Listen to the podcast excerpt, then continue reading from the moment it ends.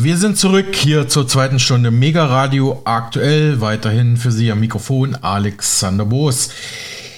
Ja, wir präsentieren Ihnen jetzt ein top aktuelles Interview, wo wir uns noch einmal die aktuelle Lage bei den sogenannten BRICS-Staaten anschauen. Brasilien, Russland, Indien, China, Südafrika und ab dem nächsten Jahr kommen noch einige weitere Länder Dazu all das jetzt in diesem neuen Mega Radio aktuell Interview mit dem renommierten Goldmarkt- und Finanzmarktanalytiker, Goldmarktexperten, Silberexperten Dimitri Speck zur Lage der BRICS nach dem letzten großen BRICS-Gipfel in Südafrika, der ja am 22. August 2023 begann. Wir wollen uns die Ergebnisse dieses Gipfels mal näher betrachten, diese auswerten. Eine neue goldgedeckte Handelswährung kommt ja erstmal nicht, steht aber weiter auf der Agenda und wird unter anderem von Brasilien vorangetrieben, wie wir die letzten Tage berichtet hatten und aktuell von einem neuen BRICS-internen Ausschuss auf seine Umsetzbarkeit hin untersucht, wie Herr Speck uns berichtet. Wo steht die BRICS-Staatengruppe rund um China und Russland aktuell? Wie reagiert der Westen? Wie ist die geopolitische und weltwirtschaftliche Bedeutung der Gruppe mit der Erweiterung zur BRICS Plus gestiegen, vor allem beim Erdöl? Welche Fragen ergeben sich für die Währungen dieser Welt, vor allem für die bisherige Weltleitwährung US-Dollar? Und wie ist die Lage in China? Stichwort Blase, Immobilienkrise rund um das angeschlagene Unternehmen Evergrande. Diese Fragen versuchen wir jetzt zu beantworten. Letztlich sei vieles bei der BRICS Symbolpolitik, schätzt unser Interviewpartner ein. Aber das Grundproblem laut Herrn Speck, Politiker sowohl im Westen als auch in den BRICS-Staaten fehle es oft an ökonomischem Sachverstand um solche Währungsprojekte und ihre Folgen tatsächlich in der Tiefe zu verstehen. Herr Speck, ja wieder mal schön, dass wir Ihre Expertise als Goldmarktanalytiker, als Buchautor, als Vertreter von Seasonex hier wieder bei uns im Programm haben. Wir hatten ja schon vor dem letzten BRICS-Gipfel in Südafrika gesprochen. Da haben wir noch ein bisschen fabuliert, ein bisschen spekuliert, analysiert, was wäre, wenn die BRICS-Staatengruppe eine goldgedeckte Handelswährung einführt. Sie hatten ja schon da gesagt, also das wird nicht leicht, das ist nicht einfach, einfach mal so eine neue Handelswährung einzuführen. Genauso war jetzt auch der Tenor beim BRICS-Gipfel. Man wolle zwar weiter enger in Wirtschafts- und Finanzfragen äh, kooperieren, hat sich auch erweitert zur BRICS Plus. Iran, Saudi-Arabien etc. Äh, sind jetzt neue Mitglieder, hatten wir auch schon letzten Tag immer wieder im Programm aber eine neue Gemeinschafts- oder Handelswährung wurde erstmal, ich sag mal, vor Tag zumindest nicht konkretisiert. Überraschung, doch keine neue Goldwährung, titelte der Aktionär.de nach dem Gipfel. Herr Speck, wie schätzen Sie diesen ausbleibenden Schritt der BRICS im Geldbereich grundsätzlich ein, der aber, wie gesagt, noch nicht ganz vom Tisch ist? Ich glaube, da wird noch was kommen. Also das mit der goldgedeckten Handelswährung, das haben wir ja mhm. schon im Vorfeld gesagt, das ist völlig unmöglich, weil es gibt das Gold gar nicht um diese Währung zu decken. Und es wäre auch für die beteiligten Länder auch eine Goldanbindung, welche Art auch immer zum gegenwärtigen Zeitpunkt gar nicht, gar nicht sinnvoll. Das könnten sie außerdem jetzt schon machen, Verträge in Gold abschließen und sie tun es nicht. Mhm. Was eine Handelswährung angeht, haben die BRICS ja anscheinend jetzt einen Ausschuss äh, gebildet, der das überprüfen soll. Und natürlich ist es möglich, dass sie jetzt auf eine Art Währungskorb kommen, obwohl die Volkswirtschaften sehr unterschiedlich sind. Bisher war es in der Geschichte so, dass Währungskörbe ähm, und auch Währungsunionen und dergleichen eigentlich relativ ja suboptimal verliefen, um es mal so auszudrücken. Was die BRICS-Staaten auf jeden Fall wollen, ist mehr in ihren äh, eigenen Währungen ähm, den Handel abschließen und das werden sie sicher auch weiter forcieren. Und das Ziel ist zweierlei. Zum einen wollen sie vom Dollar aus politischen Gründen weg. Das heißt, sie wollen sich nicht dem Risiko aussetzen. Das gilt übrigens auch für den Euro, dass sie eben unter politischem Druck kommen, weil äh, die USA einfach die, die ähm, Devisen einfrieren oder den Zahlungs Verkehr verunmöglichen. Das ist das eine. Und das zweite ist, ich weiß nicht, wie sehr das den beteiligten Politikern bekannt ist, weil das sind ja auch nicht gerade alles ähm, Wirtschafts politische, wie soll ich sagen, gut gebildete Personen. Das zweite ist einfach, die Welt finanziert durch das US-Dollar-Privileg, nachdem ja viel mehr Schulden quasi, und zwar um die 15 mhm. Billionen US-Dollar hat sich die USA im Ausland verschuldet durch das laufende Defizit in den vergangenen Jahrzehnten. Das heißt, es fließt laufend Wohlstand, reale Güter von der Welt ab in die USA. Und das äh, wollen natürlich die Politiker, denen das bekannt und bewusst ist, auch unterbinden.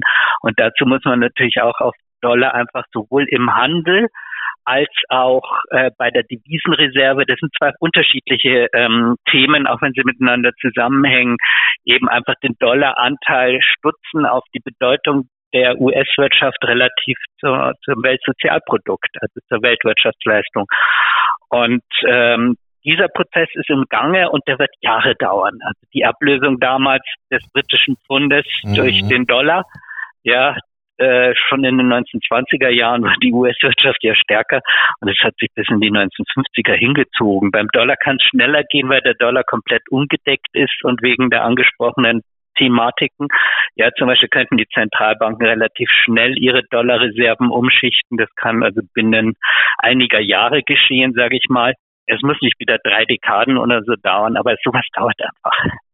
Zwei kurze Anmerkungen dazu. Das hat jetzt Thorsten Polleit auch in einem Gastbeitrag für die Wirtschaftswoche letzte Woche geschrieben, dass dieser Prozess der Entkopplung vom Dollar, also dass auch die Staaten wie Russland und China, also die großen BRICS-Staaten, auch immer mehr ihre Dollarreserven in den Staatsreserven abstoßen bzw. umtauschen in andere Währungen oder andere Anlageformen. Und weil Sie gerade auch den Währungskorb und den Euro angesprochen haben, Herr Speck, das hatte auch Marc Friedrich in den letzten Wochen immer wieder in Beiträgen gesagt, dass ja ein Währungskorb jetzt gerade mit Blick auf den EQ oder den Euro halt manchmal auch nicht so, so eine ganz schlaue Idee ist, weil, und Sie haben es ja gerade auch angesprochen, weil auch gerade die Wirtschaftsleistungen oder die Wirtschaftsstrukturen, die Finanzstrukturen der BRICS-Staaten ja unterschiedlicher kommen, kommen sein könnten. Ne? Also ich meine, klar, Brasilien hat jetzt nicht die Wirtschaftsstärke wie, wie China zum Beispiel. Ich weiß nicht, wenn Sie die zwei Punkte noch mal kurz, obwohl den ersten haben Sie eigentlich schon erklärt, aber vielleicht noch mal diese, diese Euro-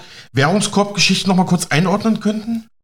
Also eine gemeinsame Währung oder so ist meines Erachtens zwischen diesen Staaten mhm. sogar erst recht zum Scheitern verurteilt als, als äh, die Problematik beim Euro, die ja hinreichend gut ist und der übrigens auch Jahrzehnte gedauert hat, bei viel näher beisammenliegenden Volkswirtschaften und Kulturen, als es eben, was weiß ich, zwischen äh, Saudi-Arabien, China, Indien und Brasilien und jetzt Argentinien. Ich meine, da haben wir 100 Prozent und mehr Inflation der Fall ist.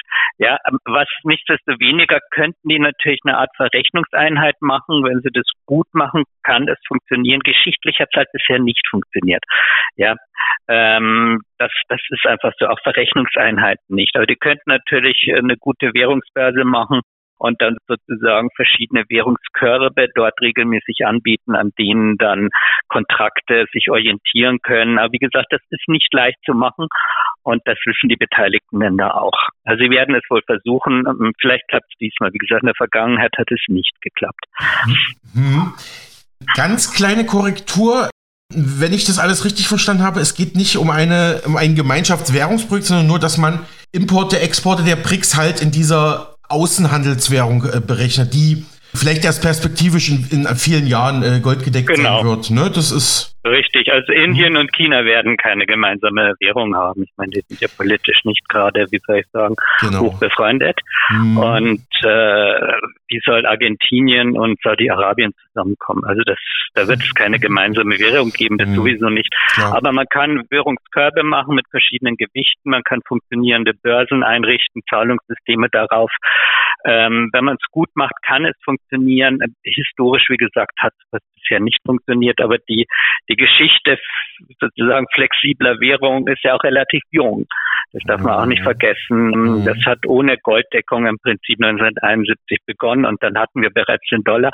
Also es, man kann es nicht ausschließen, dass es funktioniert. Historisch haben wir einfach keinen Vorläufer für so einen Währungskorb, der sich dann durchsetzt auch.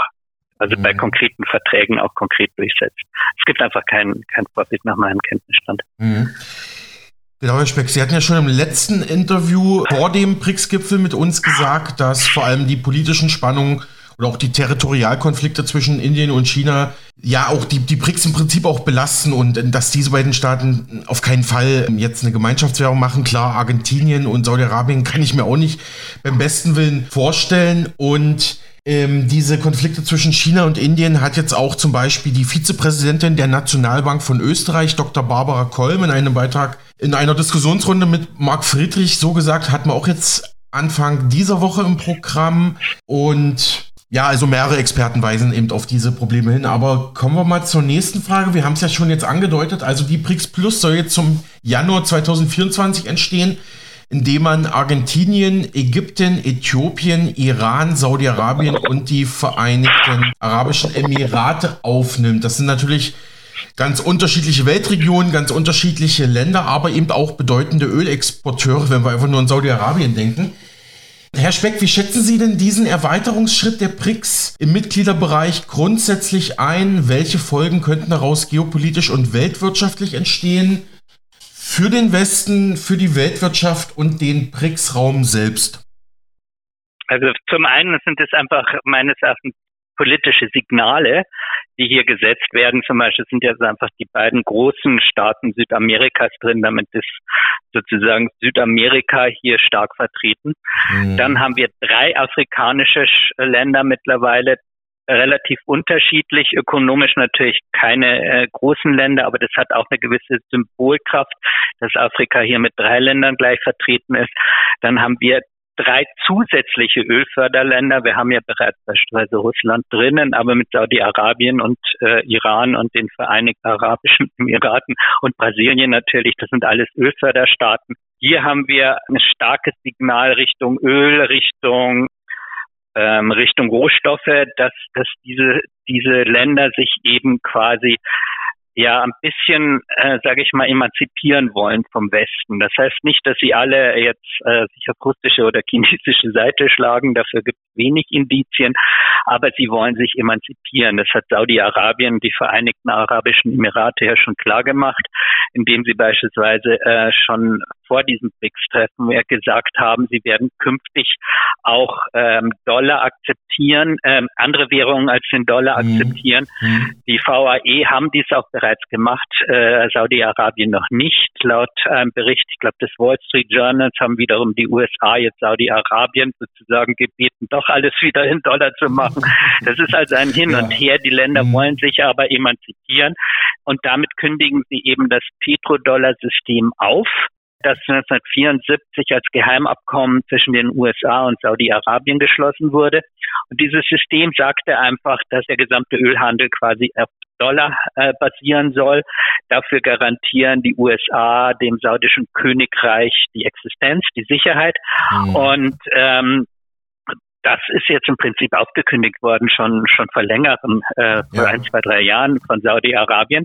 Dieser Prozess ist damit entstehen und das ist eine Abwendung vom Dollar. Ja, damit können die Amerikaner eben ihr Defizit schlechter finanzieren. Wie gesagt, das ist ein schleichender mhm. Prozess, weil es keine Alternativen gibt mhm. oder keine guten. Ja. Aber ich kann mir durchaus vorstellen, dass die US-Strategen in, in Washington, im Pentagon da durchaus äh, zumindest gedanklich Sturm laufen. Ich meine, das ist ja eine existenzielle Bedrohung der Machtgrundlage der USA und ja, seiner Finanzen, seiner Auslandsfinanzierungen, auch vom Militär. Das ist ja eigentlich, das ist ja echt eine Zäsur für die US-Politik, Herr Speck. Das ist objektiv richtig, aber den nicht allen Politikern bewusst und auch nicht allen okay. Beratern der Politiker mhm. bewusst. Das ist also ganz spannend zu sehen. Das war bereits 1967 war das erste Mal, zumindest das erste Mal, dass ich es in Dokumenten gefunden habe, einem Regierungs, einem Regierungsberater damals von, war nicht Nixon, war Johnson, eben äh, bewusst geworden, dass, dass dieses Schema des, des laufenden Auslandsdefizits eben durch den Dollarstandard erreicht werden kann. Er hat das also quasi vorgedacht und er hat sich dann darüber beklagt, dass die Politiker das nicht verstanden haben. Und ich denke, das ist bis heute so. Ja, das, da hat sich mhm. nichts dran geändert. Als mhm. Trump zum Beispiel, das ist eine Sekundärfolge des laufenden Defizits der USA und der, des übermäßigen Imports an Waren haben wir als Sekundärfolge eine Deindustrialisierung der USA erlebt. Das hängt miteinander zusammen, weil der Dollar dadurch zu hoch stand. Also wer mehr importiert mhm. als exportiert an Waren, der ist einfach weniger wettbewerbsfähig und der, dessen Industrie baut sich ab. Das war ja in den USA zu beobachten. Und Trump zum Beispiel wollte eben die Reindustrialisierung der USA, ja, und kam dann auf so Ideen wie einen Handelskrieg mit China ähm, zu beginnen, anstatt eben dieses Defizit zu beenden. Und ich kenne jetzt nur einen in der jüngeren Geschichte, damit meine ich die letzten 20 Jahren. Ich kenne nur einen einzigen Berater, ich glaube, das war unter es war unter Obama ein Regierungsberater, der mhm. diesen Zusammenhang zumindest benannt hat, der mir zu Ohren gekommen ist. Also wir müssen davon ausgehen, dass von den Politikern, auch der BRIC-Staaten, nur ein kleiner Teil die ökonomischen Zusammenhänge kennt. Hm, okay, ja. genau, verstehe. Das haben Sie vorhin ja schon angedeutet. Also, Herr Speck, Sie gehen jetzt nicht davon aus, dass bei den BRICS-Strategen, sage ich jetzt mal, dass da wirklich so ein ganz großer ökonomischer Masterplan dahinter steht oder monetärer Masterplan. Es ja. ist ganz klar eine Abkehr vom Dollar beabsichtigt, aus verschiedenen Motiven. Ja, das ist ganz klar. Aber die Politiker, die handelnden Politiker, denen ist noch nicht genau klar, äh, was die Geschichte ist. Das wissen viele nicht, manche wissen es nicht, die ich jetzt äh, ja auch zum Teil dargelegt habe. Und erst recht ist ihnen nicht klar, wie sie das in Zukunft meistern sollen. Also ich glaube, Putin beispielsweise drängt in Richtung einer gemeinsamen Handelswährung oder so, wenn ich das richtig verstanden habe. Andere eben in Richtung nationaler Währungen. Das, das ist eben völlig im Fluss und da sind jetzt Arbeitsgruppen und mal schauen, was bei rauskommt. Hm, genau, müssen wir mal abwarten. Genau, weil Sie gerade auch die Erdölexporteure wie Saudi-Arabien angesprochen haben. Finanzanalytiker Martin Siegel von Stabilitas Fonds sagte im Interview mit unserem Sender kurz vor Gipfelbeginn, äh, mit dieser Erweiterung würde eine neue Rohstoffweltmacht entstehen, denn diese Länder würden dann den Großteil der weltweiten Rohstoffförderung, Produktion, Verarbeitung dominieren. Wie sehen Sie das jetzt aktuell? Das ist ein weiterer Schritt in der Richtung, das ist ganz klar. Ähm, wir haben diese Entwicklung, äh, wie gesagt, bei Saudi-Arabien zum Beispiel schon vor, ich weiß es nicht genau, vor zwei, drei Jahren begann, dass, dass, dass Saudi-Arabien sich vom Dollar abgewendet hat. Nun war die OPEC Plus, also die OPEC ölfördernden Staaten zuzüglich Russland, ja schon vorher da. Das ist mhm. symbolisch sehr stark. Wir haben auch in Afrika immer wieder das eine oder andere Land, aber bei weitem nicht alle, die eben ähm, sich hier ähm, mehr an, an, an, ja, sozusagen, mehr an Rohstoffgewinnen durch den Verkauf, aber auch die, durch die Verarbeitung vor Ort.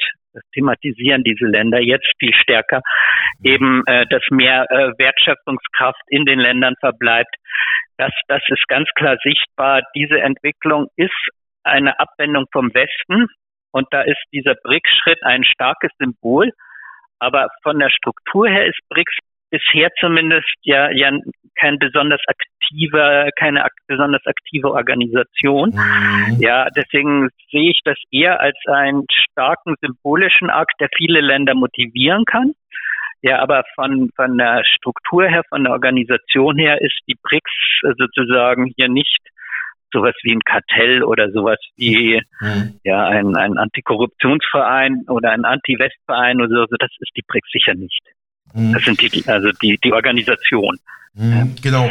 Ja, die BRICS ist ja noch aktuell eher eine lose Übereinkunft zwischen den Staaten. Da fehlt natürlich eine gewisse Integrations- oder Institutionalisierungstiefe, wie wir es jetzt beispielsweise bei der Europäischen Union oder selbst bei der Afrikanischen Union oder bei der OPEC haben. Aber genau, weil Sie gerade die OPEC angesprochen haben, ich habe gehört, Experten sagen, mit den neuen Mitgliedern würden die BRICS dann ab Januar 2024 circa 80 Prozent der globalen Erdölförderung, Ölförderung kontrollieren.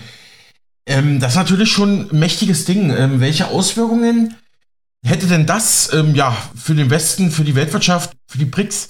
Wie geht vielleicht auch die OPEC jetzt ähm, ja gestärkt äh, da hervor?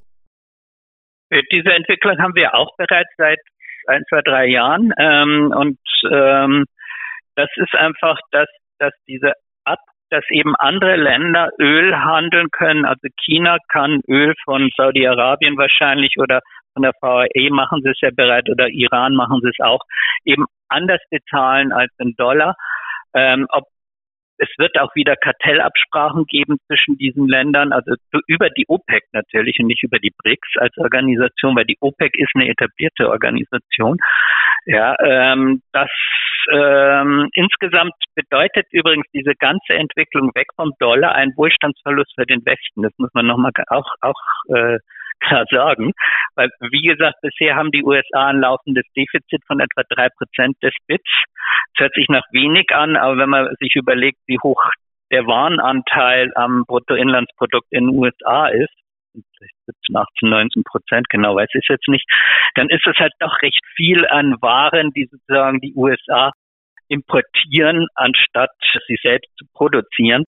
Und das betrifft den ganzen Westen übrigens. Also Europa kann sich da nicht ausnehmen, obwohl Deutschland zum Beispiel einen Leistungsbilanzüberschuss hat, weil wir jetzt eine deutlich erhöhte Gasrechnung in Richtung USA bezahlen, sozusagen das Defizit der mhm. USA dadurch mindern. Also der Westen wird durch diese gesamte Entwicklung, und da ist diese BRICS-Erweiterung meines Erachtens eher ein, ein Symbol bisher, wird durch diese ganze Entwicklung einfach mehr für Vorprodukte und für Rohstoffe bezahlen müssen. Und auch für finale Produkte. Ich meine, China und Indien, die, die produzieren ja auch alles mögliche andere. Und mhm. die können hier, wenn sie wollen, also China kann ja von heute auf morgen sagen, äh, wir bauen die Solarzellen lieber bei uns ein, als dass wir nach Deutschland liefern. Ja, China wird dadurch keinen Nachteil erleiden, mhm. sozusagen, weil haben, sie haben sowieso einen Überschuss und dann haben wir keine Solarzellen und können diese Produktion auch nicht stemmen. Ja, also das, mhm. das sind so Sachen, ähm, da ist einfach die der gesamte äh, die gesamten aufstrebenden Länder sind dabei, sich bewusst zu werden, ähm, dass sie eben nicht mehr äh, sozusagen dem Westen folgen müssen und wie, dass sie wirtschaftlich stark sind, ja, aber weiterhin enorme mhm. Probleme mhm. haben. Das darf man jetzt übrigens nicht vergessen.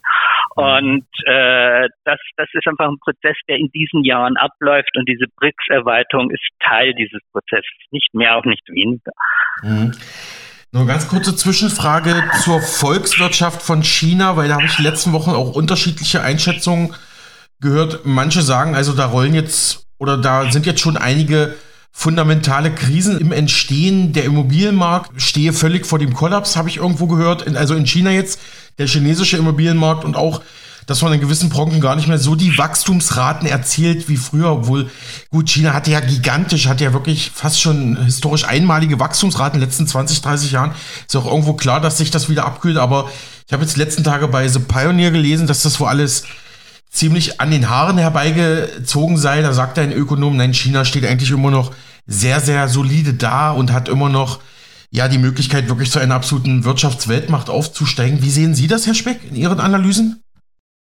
Also China hat ein enormes Problem. Es ist in einer gigantischen Blase mit einer enormen Überschuldung. Okay. Ähm, das ist ähnlich wie die USA in den 1920er Jahren, vielleicht sogar etwas krasser. Also nach 2008 hat sich die, die Schuldenlast Chinas, also der gesamten Volkswirtschaft, nicht nur des Staates, sondern auch der Unternehmen und privaten Haushalte, von der Größenordnung 130, 140 Prozent zum Bruttoinlandsprodukt auf jetzt 280, 90, 300 Prozent, äh, mehr als verdoppelt. Ja, und das ging einher mit einer enormen Fehlallokation, also Fehlinvestition im Immobilienbereich, in einer riesigen Immobilienblase. Was wir aktuell sehen, ist vermutlich das Platzen dieser gesamten chinesischen Blase. Das muss man realistisch sehen. Das heißt, ähm, wir haben hier einen Rückgang zu beobachten bei Importen und Exporten. Wir haben Immobilienprobleme zu beobachten, zum Beispiel bei Bauträgergesellschaften, die ihren Verbindlichkeiten nicht mehr nachkommen können. Ja. Wir haben eine steigende Jugendarbeitslosigkeit zu ähm, äh, das ist sichtbar. Also das sind schon, äh, China muss von seinem Schuldenberg runter. Ja. Und mhm, wie China das anstellt, mhm. wissen wir nicht, aber das wird wahrscheinlich eine krisenhafte Entwicklung sein. Nichtsdestoweniger hat China ja eine, eine industrielle Substanz aufgebaut. Das heißt, China wird nach dieser Krise ähm, ohne weiteres oder nach dem Abbau der Verschuldung, das muss jetzt nicht unbedingt eine Wirtschaftskrise wie in den USA in den 1930er Jahren sein, ja, aber nach dem Abbau der Verschuldung äh, wird China sozusagen diese industrielle Substanz weiterhin haben und die Leute sind weiterhin fleißig. Das muss man auch mal sehen bei den Chinesen. Sind mhm. auch gut gebildet, auch mhm. ein sehr hoher Anteil an äh, an Studenten der Ingenieurwissenschaften und dergleichen mehr. Also für China muss man sich auf die nächsten 10, 20, 30 Jahre keine großen Sorgen machen, aber kurzfristig wird diese Blase enorme Probleme bereiten ja. und langfristig haben wir die Demografie in China. Also das ist so ein, ein grober Überblick zu China. Wo Sie gerade die Stichworte Überschuldung und Blase nennen, ich habe jetzt gerade nochmal nachgeschaut, die Situation bei Evergrande, da habe ich jetzt hier gelesen beim britischen Guardian und bei der Tagesschau, ja, der Börsenhandel des Krisenkonzerns Evergrande äh, startet wieder und die Aktie rauscht in die Tiefe. Gleichzeitig kündigt die Regierung von China weitere Maßnahmen an, um die Finanzmärkte und die Wirtschaft zu stützen. Aber Sie haben das gerade als Mini-Krise eingeordnet, ja, die Situation um Evergrande? Hm, es ist keine Mini-Krise. Die Immobilienkrise wird sehr groß werden. Der chinesische Immobilienmarkt äh, war nach einer Erhebung von vor zwei Jahren etwa volumenmäßig äh, doppelt so teuer, grob gesprochen, wie der der USA. Fast doppelt so teuer. Und der US-Immobilienmarkt war zu dem Zeitpunkt bereits auch auf einem Niveau ähnlich wie 2006 zum, zum, zur Wirtschaftsleistung. Und damals mhm. platzte ja in den USA die, die Immobilienblase. Das heißt, wir haben einen chinesischen Immobilienmarkt, der fast doppelt so hoch ist wie der der USA, welcher selbst wiederum in der Blase ist. Das heißt, nachdem die, die chinesische Wirtschaft, chinesische Wirtschaft ja nicht doppelt so stark ist wie die der USA, sondern nach Kaufkraftparitäten etwa so groß wie die USA, haben wir da eine enorme Blase. Das ist die größte Blase, äh, Einzelblase, Teilblase, wenn man so will, der aktuellen Megablase, die weltweit stattfindet, der chinesische Immobilienmarkt noch größer als die Blase am US-Aktienmarkt, volumenmäßig, also in Dollarbeträgen. Das ist nicht leicht abzubauen. Das ist keine Kleinigkeit. Mhm. Ja, vielen Dank jetzt auch für diese Kurzanalyse hier zur chinesischen Volkswirtschaft. Hatte ich gar nicht so geplant. Aber vielen Dank dafür und dann natürlich nochmal der Hinweis auf Ihr aktuelles Buch. Die größte Blase aller Zeiten, also die größte Finanzblase aller Zeiten, ist im Finanzbuchverlag Ende 2022 erschienen, immer noch hochaktuell.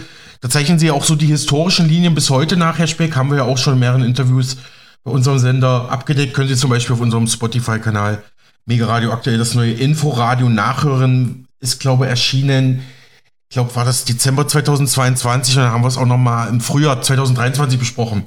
Aber einfach googeln, äh, größte Finanzblase aller Zeiten, Dimitri Speck, haben Sie auch schon Treffer. Sie haben ja nicht nur mit uns gesprochen, haben mehrere Interviews, mehrere Beiträge überall im Handel erhältlich. So, Herr Speck, gehen wir mal weiter mit unserem Interview hier zur zur Situation bei den BRICS. Ich habe hier kritische Einschätzungen direkt in Russland gefunden, obwohl ja Russland äh, eigentlich das BRICS auch als Prestigeprojekt sieht, habe ich hier bei russischen Zeitungen folgende Einschätzungen gelesen. Und zwar sieht äh, die russische Zeitung Novaya Gazeta die Erweiterung der BRICS kritisch. Kollektive Anti-Westen, Doppelpunkt. BRICS kündigt feierlich seine Expansion an und der Hauptnutznießer scheint China zu sein, schreibt die Novaya Gazeta. Also das war kurz nach Gipfelschluss in Südafrika und fragte dann kritisch, was haben diese über den Globus verstreuten Staaten zwischen Fernost und Südamerika, dem arktischen Ozean und Kap Horn gemeinsam und warum jetzt? Die Schlüsselwörter in den bilateralen Beziehungen zwischen den BRICS-Staaten sind Nichteinmischung und gegenseitiger Nutzen, also Nichteinmischung in die inneren Angelegenheiten, ist da so ein Kernpunkt der, der BRICS-Staaten. Es ist im Prinzip das, ähm, der Gegenentwurf zum Westen, der ja sagt, also wenn jetzt humanitäre Katastrophen drohen oder ein Regime sich an die Macht putscht, wie jetzt im Niger, dann ja, habe der Westen da das Recht, sich einzumischen. Das sieht ja der globale Süden, das sehen Länder wie China mit Kolonialvergangenheit und auch Russland mit, mit seiner eigenen Geschichte natürlich durchaus kritisch und anders. Gleichzeitig erinnerte die Zeitung Novaya Gazeta aus Moskau an frühere gescheiterte Projekte, Länder im globalen Süden in Vereinigungen zusammenzuführen, etwa die Blockfreien. Ja, Herr Speck, meine Frage dazu, kann das BRICS-Projekt mit den Zugpferden Russland und China vielleicht noch komplett scheitern, wie hier diese Zeitung leicht andeutet? Also die, die Schlussfolgerung, die hier ne, gemacht wird mit dem Vergleich mit den Blockfreien, ist insofern äh, meines Erachtens äh, unangemessen, weil die Wirtschaftskraft äh, dieser aufstrebenden Länder heute ja viel größer ist mhm. und die des Westens quasi viel kleiner ist. Das heißt, ökonomisch gesehen hat einfach der Westen an Einfluss verloren. Und ähm, es wird einfach Zeit, dass der Westen das auch politisch kapiert, dass er eben hier äh, seine Vorherrschaft besser nicht ausspielt, sondern auf gleicher Augenhöhe, sage ich mal, Verhandlungen führt. Und was die diese Staaten, die aufstrebenden Staaten eben oder immer mehr aufstrebende Staaten sind ja bei weitem noch nicht alle, versuchen es eben souverän zu werden. Ja? Und äh, das bedeutet eben konkret auch eine Abwendung vom Westen, aber nicht keine Zuwendung zu China, nicht notwendigerweise und auch nicht notwendigerweise eine zu Russland. Und insofern mhm. stimmt der Vergleich mit dem Blockfreien nicht. Äh, wir haben ganz einfach ökonomisch viel stärkere äh, aufstrebende Länder als eben äh, zu Zeiten der Blockfreien in den 1960er, 70er Jahren. Und ähm, insofern werden sie diese Souveränität natürlich auch mehr oder minder durchsetzen können. Ja, also das, mhm. das, das, manche werden dabei mhm. von China total abhängig, weil China derzeit dominiert. Indien holt aber gut auf, dauert aber noch. Das ist auch klar ob wir eine wirklich multipolare Welt sehen werden oder vielleicht doch eine bipolare mit China und den USA und vielen Ländern, die sich mal diesem und jenem Staat zuwenden, das ist ein bisschen auch offen, aber China ist natürlich weitaus stärker ökonomisch als was weiß ich, Äthiopien oder Ägypten oder so und wird damit auch wahrscheinlich mehr Einfluss haben.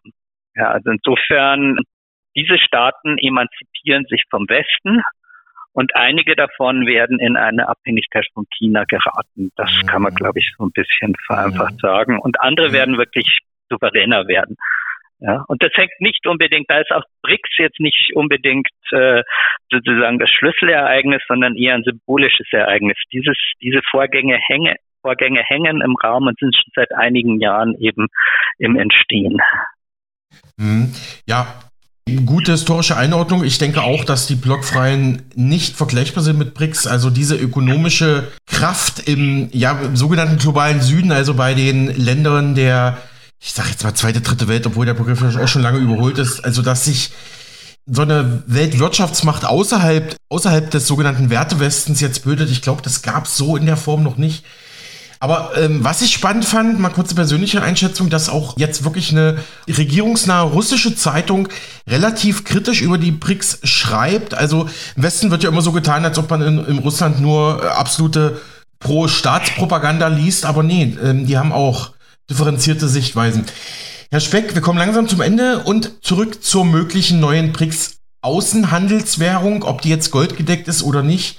Ich habe zum Beispiel auch gelesen, vielleicht deckt man die auch mit einem Rohstoff- oder Edelmetallmix, also das dann Gold, Silber, Palladium, auch seltene Erden etc. einfließen so als Abdeckung. Und man muss ja sagen, schon beim Gipfel und auch die letzten Tage hat sich vor allem der Präsident von Brasilien, Lula da Silva, ja ähm, exponiert in den Medien und, und hat immer wieder betont, auch auf dem BRICS-Gipfel in Südafrika, dass die neue Entwicklungsbank der BRICS, die BRICS Bank, die sogenannte New Development Bank, schon jetzt den BRICS-Staaten Alternativen bieten könne, die besser den Bedürfnissen der Länder, äh, der Mitgliedsländer entsprechen. Es sei inakzeptabel, sagte er, dass Entwicklungsländer mit Zinssätzen bestraft werden, die bis zu achtmal höher sind als die, die von reichen Ländern erhoben werden. Das zielt natürlich auf die, auf die Leitzinspolitik ab. Die Schaffung einer Währung für Transaktionen zwischen den BRICS-Ländern würde unsere Anfälligkeit und Abhängigkeit vom Dollar verringern. Und er sagte, also dieser Prozess geht weiter. Sie hatten ja schon gesagt, jetzt werden Gremien, jetzt werden Ausschüsse gebildet. Ich glaube, Brasilien ist ein ganz, ganz starker Antreiber dieser Sache. Und Putin war ja per Video zugeschaltet beim Gipfel und betonte auch nochmal, Genau, was Sie auch vorhin sagten, Herr Speck, der Prozess der Entdollarisierung, der De-Dollarisierung, also der Abkopplung vom Dollar, ist bereits unumkehrbar in Gange, sagte Putin. Ja, was denken Sie, Herr Speck? Wie geht es jetzt weiter? Was könnten nächste Schritte sein? Gut, die, Ausschüsse sind gebildet. Aber vielleicht noch eine wichtigere Frage, warum macht vor allem Brasilien da mächtig Druck? Ähm, was, haben, was hat da Brasilien jetzt vielleicht auch für, für Eigeninteressen? Brasilien hat natürlich, äh, das sagt ja Lula auch, das Interesse, sich vom Dollar abzukuppeln, aber da denkt er ökonomisch falsch, was den zweiten Punkt angeht, das mit den Zinsen. Also äh, wenn ein, ein aufstrebendes Land sozusagen hoch verschuldet ist oder so oder wirtschaftlich defizitär ist, dann ist oder hohe, hohe Risiken aufweist, dann ist es ganz natürlich, dass die Zinsen höher sind. Also da ist er meines Erachtens auf dem falschen Weg. Okay. Und es gibt hier aber sicher auch andere Länder, die im BRICS ganz einfach eine Möglichkeit sehen, sich bequemer zu verschulden. Und da sage ich nur Warnung, Warnung. Ähm, jedes Land sollte versuchen, sein, seine Haushalte in, in Ordnung zu bringen, sich nicht im Ausland zu verschulden und einfach produktiv tätig zu werden. Vielen Ländern ist es zum Beispiel in Afrika auch bewusst geworden, wie ich in nächster Zeit immer mal wieder lesen konnte. Die wollen tatsächlich aus eigener Kraft sich befreien. Aber es gibt eben immer noch die Tendenz, sich einfach im Ausland verschulden zu wollen, eben mhm. auch bei, bei aufstrebenden Ländern. Und mich würde es nicht wundern, also das, ich wusste das nicht, was Lula da gesagt hatte, mit ein Achtel der Zinsen oder so, mhm. dass es eben auch äh, Länder gibt, die ganz einfach sich bequem verschulden wollen. Und davon kann ich nur abraten, sich jetzt statt im Westen bei China zu verschulden oder so. Das ist meines Erachtens der falsche Weg für diese Länder. Mhm. Ich glaube, dieses Zitat habe ich bei beim ZDF gesehen, die sich, glaube ich, auf, auf internationalen Nachrichtenagenturen wie EP berufen haben. Ähm, ja, aber äh, Sie haben es ja schon jetzt im Laufe des Interviews mehrfach angedeutet, Politiker müssen nicht immer über den besten ökonomischen Sachverstand äh, verfügen. Ja, wie gehen wir jetzt raus? Ähm, haben wir jetzt irgendwie noch ein Fazit am Ende? Ja, ich möchte mal eins ja. sagen, ähm, äh, weil wir die Zentralbankreserven nicht angesprochen haben, weil es ja dauernd hier in den Gesprächen, äh, auch in den Medien, um die Handelswährung geht. Ja, ganz, ganz kurz. Im Zentralbereich Ganz, ganz kurz, äh, das, das, hatte ich ja vorhin versucht deutlich zu machen mit den, Staats, äh. mit den Staatsreserven. Also die werden natürlich von den Zentralbanken verwaltet, dass man da auch immer weiter Dollar abstößt. Ich hoffe, das kam klar, aber machen Sie bitte weiter. Entschuldigung. Ja, aber das, das ist meistens eine der klarsten Entwicklungen. Okay. Ähm, die Zentralbankreserven und die Reserven auch großer Pensionsfonds sind ja sehr groß. Und hier ist natürlich eine Umstellung auf, auf die Edelmetalle und zwar mangels Alternativen zum Dollar im Währungsbereich, die gut sind. Also der Euro ist, ist suboptimal, der chinesische Yuan ist suboptimal und dergleichen mehr. Hier ist meines Erachtens ein, ein Schwenk zum Gold äh, im Gange, der 10, 15 Jahre andauern wird. Dann werden wir meines Erachtens weitaus höhere Goldpreise sehen und erst dann könnte man überhaupt über eine Golddeckung reden, weil Golddeckung heißt ja, dass hinter jeder Währungseinheit wirklich was steckt. Ja, und davon sind wir noch weit entfernt. Genau. Ich weiß gar nicht, ob ich Sie jetzt in Ihren Gedanken unterbrochen hatte. Ähm, haben wir damit auch die Zentralbankperspektive jetzt komplett abgedeckt? Oder ich glaube, Sie wollten noch was anderes hinaus, ja. wo ich Sie unterbrochen habe, ne? Wir, wir haben die Zentralbanken und so weiter abgedeckt. Ne? Wunderbar. Ja, Herr Speck, vielen, vielen Dank für Ihre Zeit im Namen wieder mal der Mega Radio Aktuell Redaktion. Vielen Dank für Ihre Expertise. Vielen Dank und alles Gute. Sie hörten ein aktuelles Interview zur Lage der BRICS-Staaten nach dem letzten großen BRICS-Gipfel in Südafrika letzte Woche. Dazu konnte ich für Mega Radio aktuell mit dem renommierten und bekannten Buchautor, Goldmarktexperten und Betreiber der Website seasonex.com Dimitri Speck sprechen. Vielen Dank da nochmal. Ja, und unser nächstes Thema schließt etwas an die BRICS an, steht aber dennoch für sich, und zwar geht es um China. Wir präsentieren Ihnen jetzt eine top-aktuelle HKCM-Analyse von Mega Radio Aktuell Radiopartner und Ökonom Philipp Hopf. Er ist Geschäftsführer der HKCM in Stuttgart und analysiert jetzt die aktuelle Lage der Wirtschaft Chinas, den chinesischen Aktienindex, den Hang Seng und die Krise des chinesischen Immobilienkonzerns Evergrande. Das angeschlagene Unternehmen haben wir bereits in unserem Interview mit Dimitri Speck angesprochen. Evergrande ist laut ARD und der britischen Zeitung The Guardian derzeit das am höchsten verschuldete Immobilienunternehmen der Welt und hat zuletzt die Immobilienkrise, also die Blase in China, weiter forciert wie HKCM Management die aktuelle Lage und Immobilienkrise in China einschätzt, hören Sie jetzt.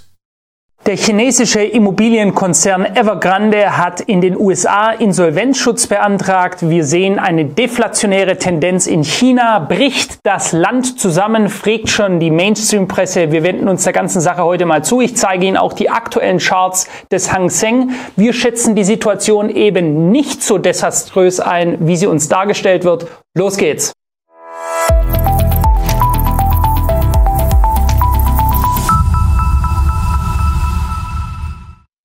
Herzlich willkommen, mein Name ist Philipp Hopf, das ist ein weiteres Video der HKCM.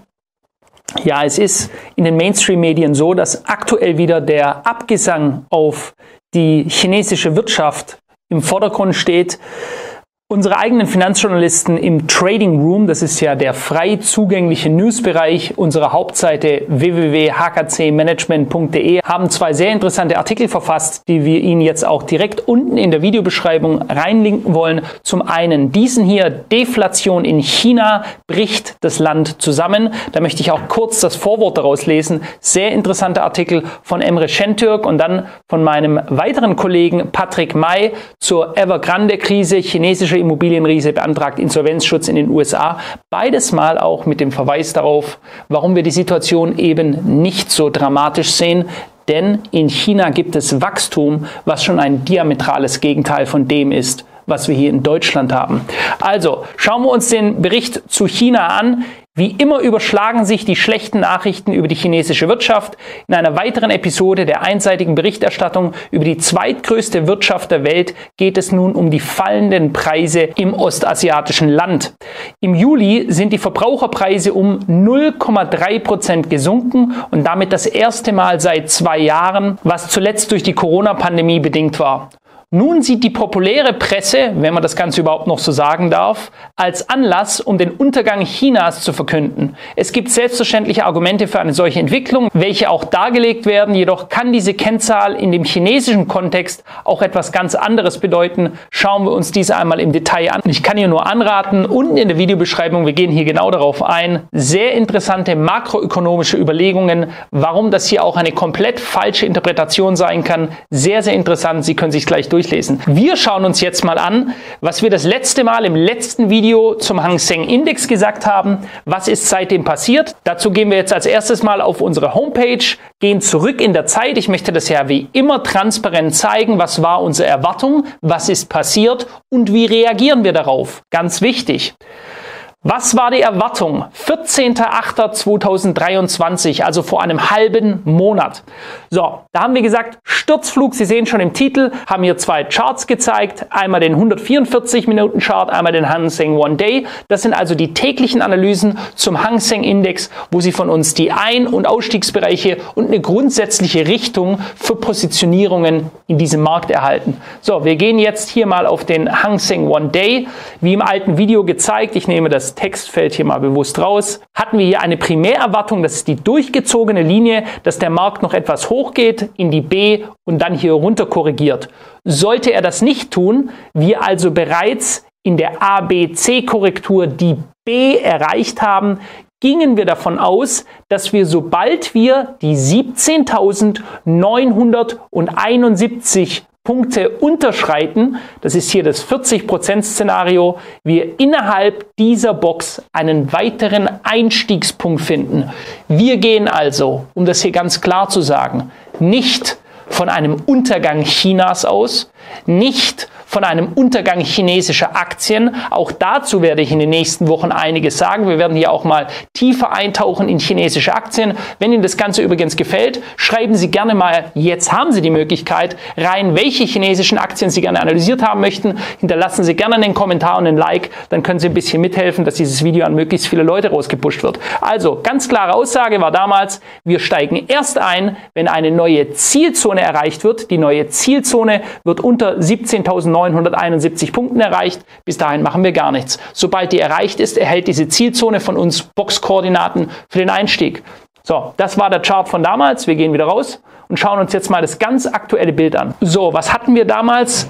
Die Situation ist dann wie folgt gekommen. Wir kamen hier drunter, haben dann auch, wie man sehen konnte, die 17,9 durchstoßen nach unten. Und sobald das der Fall war, haben wir gesagt, okay, der Fünfteiler von der B in die C runter wird in diese Box reinkommen. Wir haben hier ganz klare Koordinaten gegeben und wir werden diese Koordinaten auch weiter eingrenzen in den nächsten Tagen im täglichen Update zum Hang Seng Index. Grundsätzlich sei einmal gesagt, dass wir davon ausgingen, dass der Markt hier die 3 ausbaut, in der Gegenbewegung nochmal die 4, also ist bisher genauso gekommen, wie wir erwartet haben. Und was jetzt in der Primärerwartung passieren sollte, ist, dass wir noch ein weiteres Tief bekommen. Ungefähr, wenn wir das mal zeigen können, Aktuell bis zum Optimalbereich wären das nochmal circa 1725 Punkte. In Prozent gerechnet wären es circa 9,4 Prozent. Wie gesagt, das ist der Optimalbereich runter für eine solche Welle 5 in der C und das liegt beim 78,6 Fibonacci. Das 78,6 Fibonacci sind die 16.609 Punkte. Also, wenn wir es mal einzeichnen wollen, ungefähr wohlgemerkt einzeichnen, dann ist das hier der Bereich, dem wir erwarten, dass wir hier die Trendwende sehen. Es könnte hier noch Veränderungen geben. Wie wären diese Veränderungen zu sehen? Wenn beispielsweise die Welle 4 sich noch etwas weiter nach oben extensiert, wird wiederum die Welle 5, die dann hier erwartet wird, auch sich etwas weiter bewegen. Das heißt, wir werden hier in den nächsten Tagen nochmal genauere Angaben sehen, wo wir das Ganze, jetzt habe ich die falsche Box erwischt, Jetzt habe ich die richtige. So, genauere Angaben werden, wo wir diese Box hier setzen werden. Ne? Also es könnte also durchaus sein, dass diese hier noch versetzt wird. Sie brauchen nachher die genauen Angaben, um den Einstiegsbereich für einen längerfristigen Long Trade zu finden, als auch den Stop-Out-Punkt, um sich abzusichern, falls der Kurs weiter in die Tiefe rauschen sollte. Beides sind ganz wichtige Punkte, die Sie für einen Einstieg brauchen. Grundsätzlich gehen wir im Anschluss davon aus, dass wir hier die Trendwende sehen werden und von hier aus erstmal wieder ein Potenzial haben von mindestens 3700 Punkten oder umgerechnet 22,27 Prozent. Das könnte durchaus noch weiter hochgehen. Das erwarten wir auch, dass wir hier in der Primärerwartung noch deutlich weiter hochgehen. Es gäbe aber in diesem Bereich die Möglichkeit, dass wir hier noch mal weiter unten runterdrehen. Das müssen wir aktuell noch abwarten. Wir können das noch nicht sehen. Die Struktur, in welcher der Markt dann aber hier hochkommt, wir werden sehen, ob diese impulsiv ist oder korrektiv ist, also drei- oder fünfteilig. Und daraus können wir dann sehr genau schließen, ob wir in dem Bereich noch mal short shorten oder ob der Markt uns direkt weiter hochträgt und zwar über die 20.899 Punkte. Sie werden dann in den täglichen Updates genaue Angaben darüber sehen, wo wir weitere Einstiegsbereiche setzen werden, um hier die Position weiter auszubauen.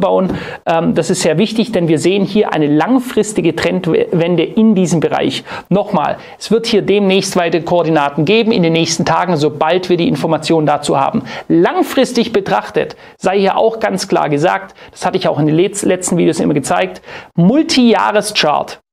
Wir erwarten hier ganz klar auf Sicht der nächsten Jahre massiv weiter steigende Preise im chinesischen Hang Seng.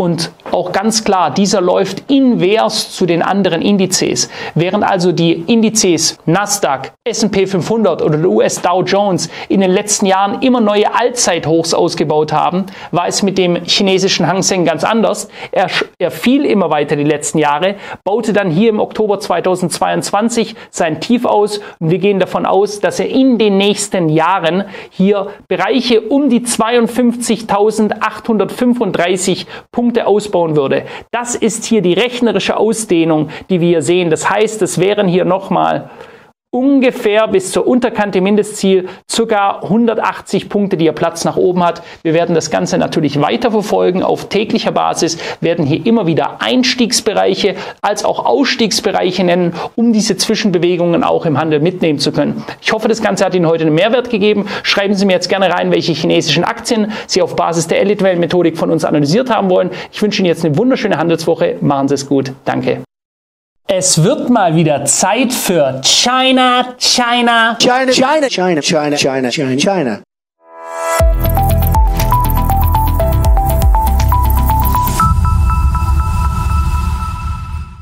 Herzlich willkommen, mein Name ist Philipp Hopf, das ist ein weiteres Video der HKCM. Wir schauen uns heute mal an, warum wir davon überzeugt sind, dass der Hang Seng Index von aktuellen Niveaus, also der Hauptindex Chinas, weitere 160 Prozent, und zwar klar hier mindestens 160 Prozent zu laufen hat. Ich möchte Ihnen das Ganze nicht nur anhand eines Charts hier zeigen, unsere Berechnungen, sondern auch die Indikatoren, die so eine Bewegung, ganz klar eine massive Bewegung, auch klar unterstützen, um das Ganze auch logisch für Sie nachzuvollziehen. Bevor wir hier direkt starten, in die Indikatoren gehen, uns den langfristigen Chart, die langfristigen Ziele, also auch die imminenten Bewegungen des Marktes anzuschauen. Wir schauen uns als allererstes mal den langfristigen Chart an. Ich habe es hier gerade schon gezeigt. Wir stehen jetzt gerade bei 19.989 Punkten. Der Markt hatte sein Tief im Oktober 2022 ausgebaut in dieser Zielzone. Jetzt möchte ich Ihnen gerade mal zeigen, was wir im damaligen Video auch darüber gesagt haben. Und dazu schauen wir uns mal unsere Hang Seng Analyse vom 26.10., also vom 26. Oktober 2022 im letzten Jahr an. Es hatte den Titel Chinas Börsenbeben, Deutschland im Ausverkauf, jetzt von China Crash profitieren. Denn damals hatten wir schon ganz klar vorausgesagt. Auch auf dem Langfristchart, Sie sehen das hier, ist das genau dieser Bereich 88,7, 13.160 Punkten. In diesem Bereich sehen wir die Trendwende vollziehen. Wenn man hier aufs nähere Fraktal geht, eben schon etwas höher wahrscheinlich, aber diese Möglichkeiten bestehen hier alle, äh, wo wir eine Trendwende sehen und dann von dort aus auch wieder ein gewaltiges Aufwärtspotenzial. Ich weiß, jetzt sagen viele Leute, ja, aber an den restlichen Börsen, da ist ein anderes Szenario. Ja, vollkommen richtig. Den Hang Seng, den Hang Seng der Chinesen können Sie nicht mit dem S&P 500. Sie können ihn nicht mit dem Dow Jones und auch nicht mit dem DAX vergleichen. Der geht seinen ganz eigenen Weg. Die Zielzone, die Sie dort im Video gesehen haben und meine ganz klare Ansage zu diesem Markt ist jetzt genau diese Zielzone hier. Und das Tief, das wir damals ausgebaut hatten, hatten wir hier im Bereich 14.600 Punkten ausgebaut und sind seitdem hier richtig ordentlich hochgekommen. Es müssten ziemlich genau 50 Prozent sein.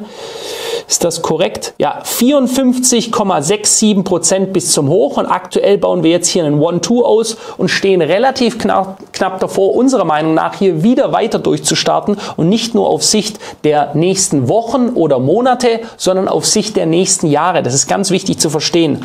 Die 52.835 Punkte sind das absolute rechnerische Mindestziel, das Mindestziel für so eine Welle 3. Deswegen sieht man hier auch noch weiter deutlich höhere Kurslevel, die alle angelaufen werden können.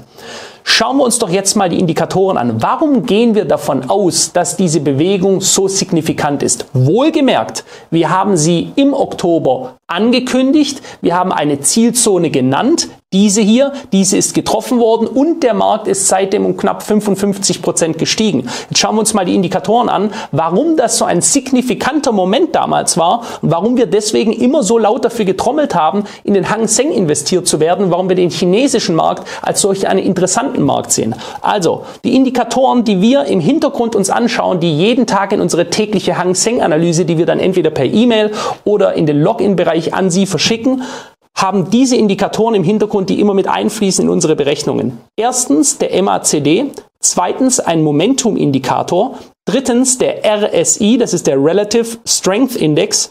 Viertens ein Long-Short-Indikator. Fünftens der sogenannte Bottom Finder. Und das unten sind vernetzte, also miteinander verbundene Indikatoren aus einem Momentum-Indikator, dem MACD, auf den Kurs gelegt.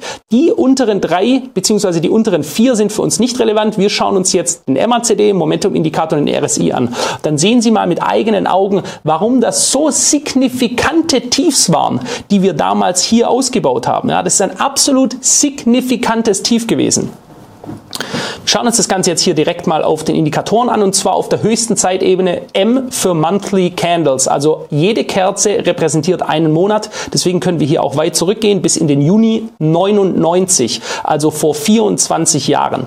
So, wenn wir uns jetzt hier mal den MACD anschauen, Sie verfolgen das Ganze jetzt mal mit. Ich mache es etwas größer. Wir sehen erstens mal einen Cross nach oben auf dem MACD. Das ist ein sehr positives Signal. Aber wenn wir uns den Tiefstand anschauen des MACD, wann war es das letzte Mal mal so überverkauft, müssen wir weit zurückgehen. Und zwar genau hier auf den März 2009. Sie sehen das hier oben.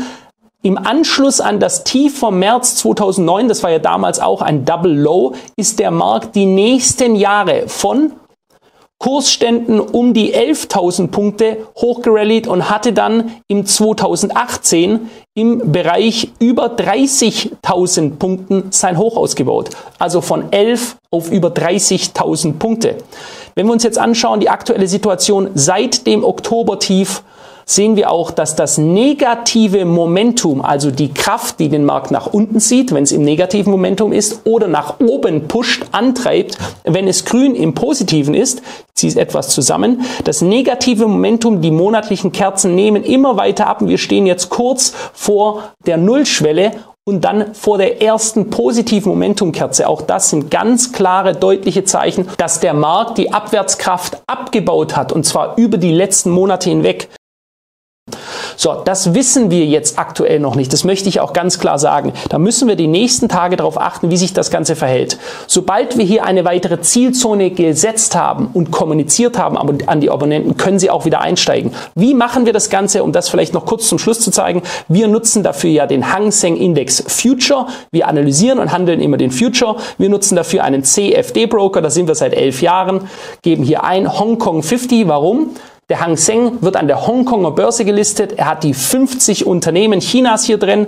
Hong Kong 50. Um den richtigen Kontrakt, den Future hier zu handeln, nutzen Sie immer den mit dem Monatsanhängsel. Es gibt ja hier den Hong Kong 50, das ist der Spotmarkt und der Future ist der Hong Kong 50 August 23 CFD. Der hat einen Rollover, das heißt, er wechselt immer mal wieder in einen neuen Kontrakt. Dann geschieht das hier automatisch. Einer der Gründe, warum wir hier sind, wir zahlen auf den Handel von Future-Kursen keine Overnight-Gebühren, also keine Haltegebühren auf den Handel. Hier geht man ganz einfach auf Eingangsauftrag und dann kann man hier entweder auf steigende Kurse oder auch auf fallende Kurse. Sie können also den Markt genauso auch shorten, wenn wir eine Short-Zielzone einbauen, kann hier alle Daten zum Einstieg wie den Stop-Loss oder den Take-Profit, also das automatische Profit nehmen, direkt hinterlegen. So, wenn Sie Fragen dazu haben, welchen Broker wir handeln, wir machen keine Werbung, Sie können uns aber gerne eine E-Mail an die info at hkcmanagement.de schreiben und wir teilen es Ihnen dann gerne mit. So, langfristiges Bild hier nicht aus den Augen verlieren, das ist das Wichtige. Wie auch immer sich der Markt in den nächsten Wochen entscheidet, wir werden hier eine weitere Zielzone setzen. Langfristig aber für China-Aktien und für den China-Index sehen wir hier dieses großes Potenzial und das werde ich auch in Zukunft wieder sagen, wie ich schon im letzten Oktober gesagt habe, als wir hier das Tief abgefangen haben. Wir sind sehr positiv eingestellt auf die chinesische Wirtschaft. Ich wünsche Ihnen jetzt eine wunderschöne Handelswoche. Machen Sie es gut. Danke. Ja, soweit Philipp Hopf, Ökonom und Geschäftsführer bei HKCM Management in Stuttgart, bei Hopf Klinkmüller Capital Management in Baden-Württemberg mit seiner top aktuellen Analyse zur aktuellen Wirtschaftslage in China und zum Krisenkonzern Evergrande. Top aktuell, weil erst diese Woche am Dienstag veröffentlicht. Wir freuen uns natürlich immer wieder, die Inhalte der HKCM hier bei uns präsentieren zu dürfen. Wir freuen uns natürlich auch, wenn Sie uns immer wieder einschalten und bis zum Ende hören, wie auch heute. Ich wünsche Ihnen einen schönen Tag und freue mich natürlich auf morgen.